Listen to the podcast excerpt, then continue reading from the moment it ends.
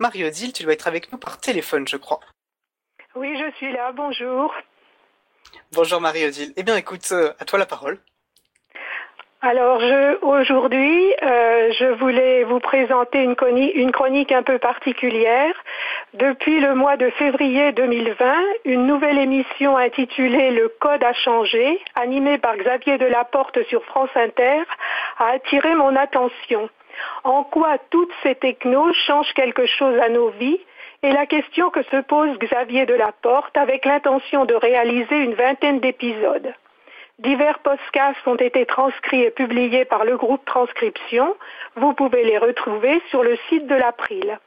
La forme de l'émission est intéressante. Xavier Delaporte émet des hypothèses qu'il soumet à son intervenant. Aujourd'hui, très modestement, je souhaitais revenir particulièrement sur deux épisodes qui traitent de Facebook et de son créateur. Le premier épisode intitulé Mark Zuckerberg est-il un génie revient aux origines de Facebook. Le second épisode, Mark Zuckerberg est-il dangereux, souhaite permettre de comprendre ce qu'est Facebook. Chacun de ces épisodes, enregistrés en avril 2020, dure environ 28 minutes. Certains libristes avec lesquels je communique ont dit À la vue de ces noms, je passe immédiatement mon chemin, je tourne la tête. Cependant, il me semble qu'il est bon de revenir sur la genèse et sur la façon dont ce phénomène a évolué, car qu'en sait-on réellement Qu'en savent jeunes et moins jeunes? Dans les deux épisodes, l'intervenant est Julien Lebotte, expert sur le sujet puisqu'il a récemment publié un livre intitulé Dans la tête de Mark Zuckerberg. On apprend que très jeune, Marc avait créé un réseau informatique qui reliait les machines de sa famille à celles du cabinet dentaire de son père qui s'intéressait aux ordinateurs. Importance du père dans la carrière du fils. Il est doué, surdoué, et dans la Silicon Valley, l'idée a couru qu'il avait un syndrome d'Asperger, mais c'est un personnage bien plus complexe que cela. À l'université, il choisira d'étudier en priorité la psychologie des foules et non l'informatique comme on aurait pu le penser.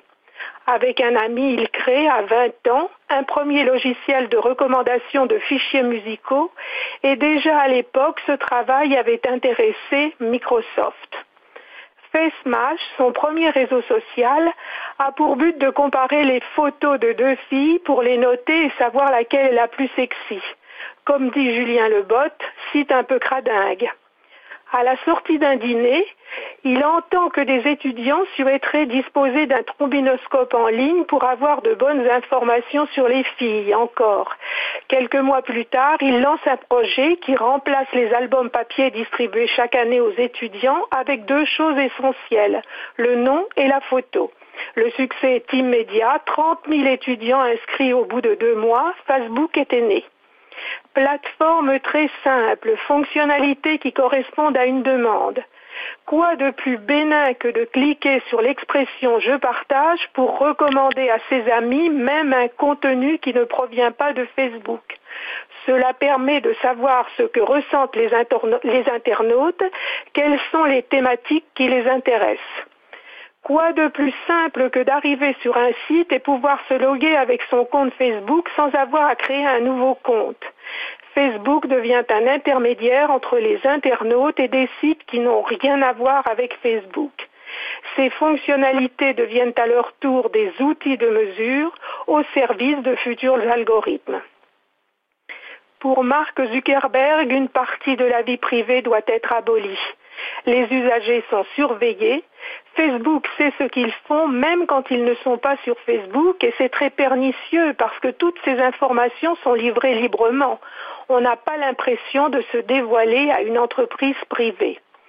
Ce modèle économique, le capitalisme de surveillance, avec développement de fonctionnalités qui captent l'attention des internautes pour qu'ils restent le plus longtemps possible sur la plateforme, permet ensuite à Facebook de monétiser cette attention.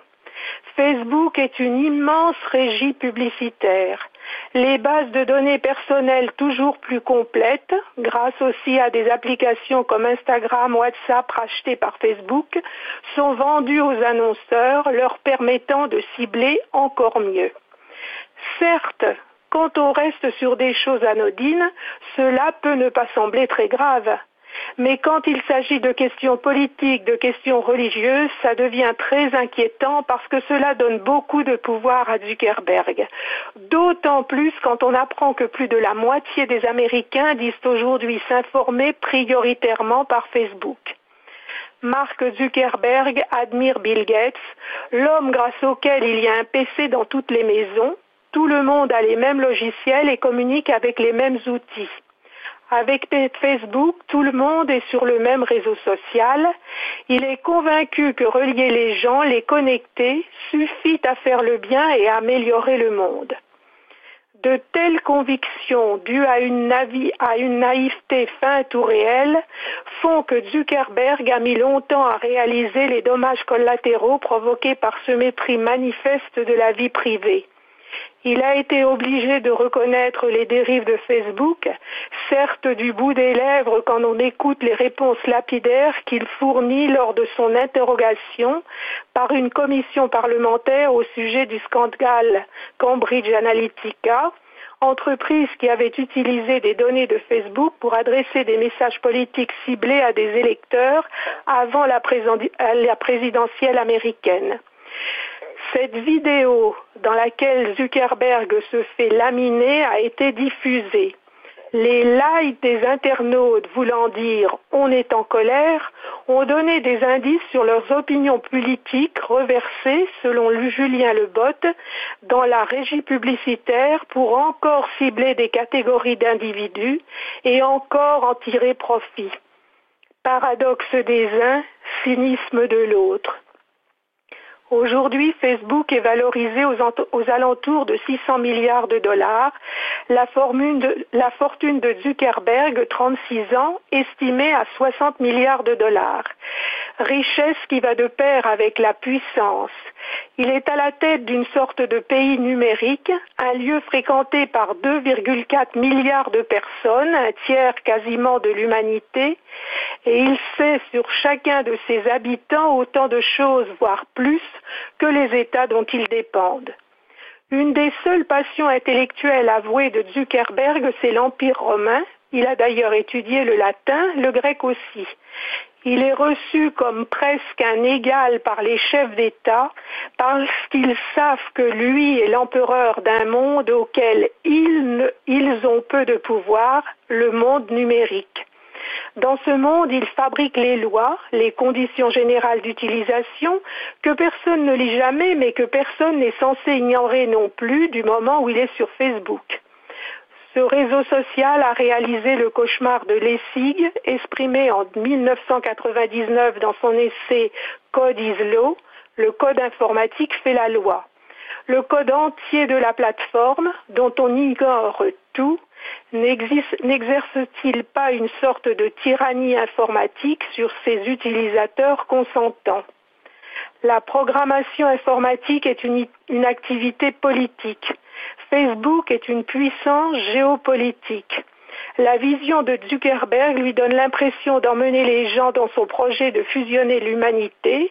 Il est persuadé que sa plateforme est une force positive et peut-être espère-t-il qu'on se rendra compte dans 200 ans que Facebook était une étape fondamentale dans l'histoire de l'humanité. Facebook inquiète. Des critiques de plus en plus féroces sont adressées à Zuckerberg. Il est devant une machine devenue aujourd'hui complètement folle et il devient très compliqué de redresser la barre. De plus en plus de gens plaident pour un démantèlement de Facebook, mais est-ce techniquement possible? Peut-on continuer à laisser les citoyens offrir leur vie privée, leurs pensées les plus intimes à une entreprise cynique, irresponsable, entraînant de multiples dangers pour nos démocraties Les transcriptions sont relues avant d'être finalisées et publiées sur le site de l'April. Un des relecteurs avait commenté Comment est-ce encore possible que des gens continuent à utiliser ce réseau? C'est inouï. Bien entendu, j'encourage les, auditeurs à écouter ces deux podcasts, à lire ou relire leurs transcriptions. Cela donnera des éléments de réflexion et des arguments aux personnes qui souhaitent conseiller des réseaux interopérables basés sur des logiciels libres et qui ont à cœur de susciter autant que possible auprès de toutes et tous l'utilisation d'une informatique respectueuse de la vie privée, protégeant les libertés informatiques, thème cher à l'April. Super Marie-Odile, merci beaucoup. Un très bon texte et tu m'offres, tu nous offres une transition parfaite, une introduction parfaite plutôt au sujet, euh, à notre sujet à venir. Et encore une fois, les transcriptions s'avèrent être un outil euh, très riche justement bah, dans ce que tu décrivais comme euh, manière de, bah, de, former et de faire passer du savoir, du savoir pour pour se libérer, pour libérer notre informatique. en tout cas, un grand merci Marie-Odile encore une fois. C'est toi que je remercie. À la prochaine. Bonne continuation. À la prochaine. Merci. Bonne journée Marie-Odile.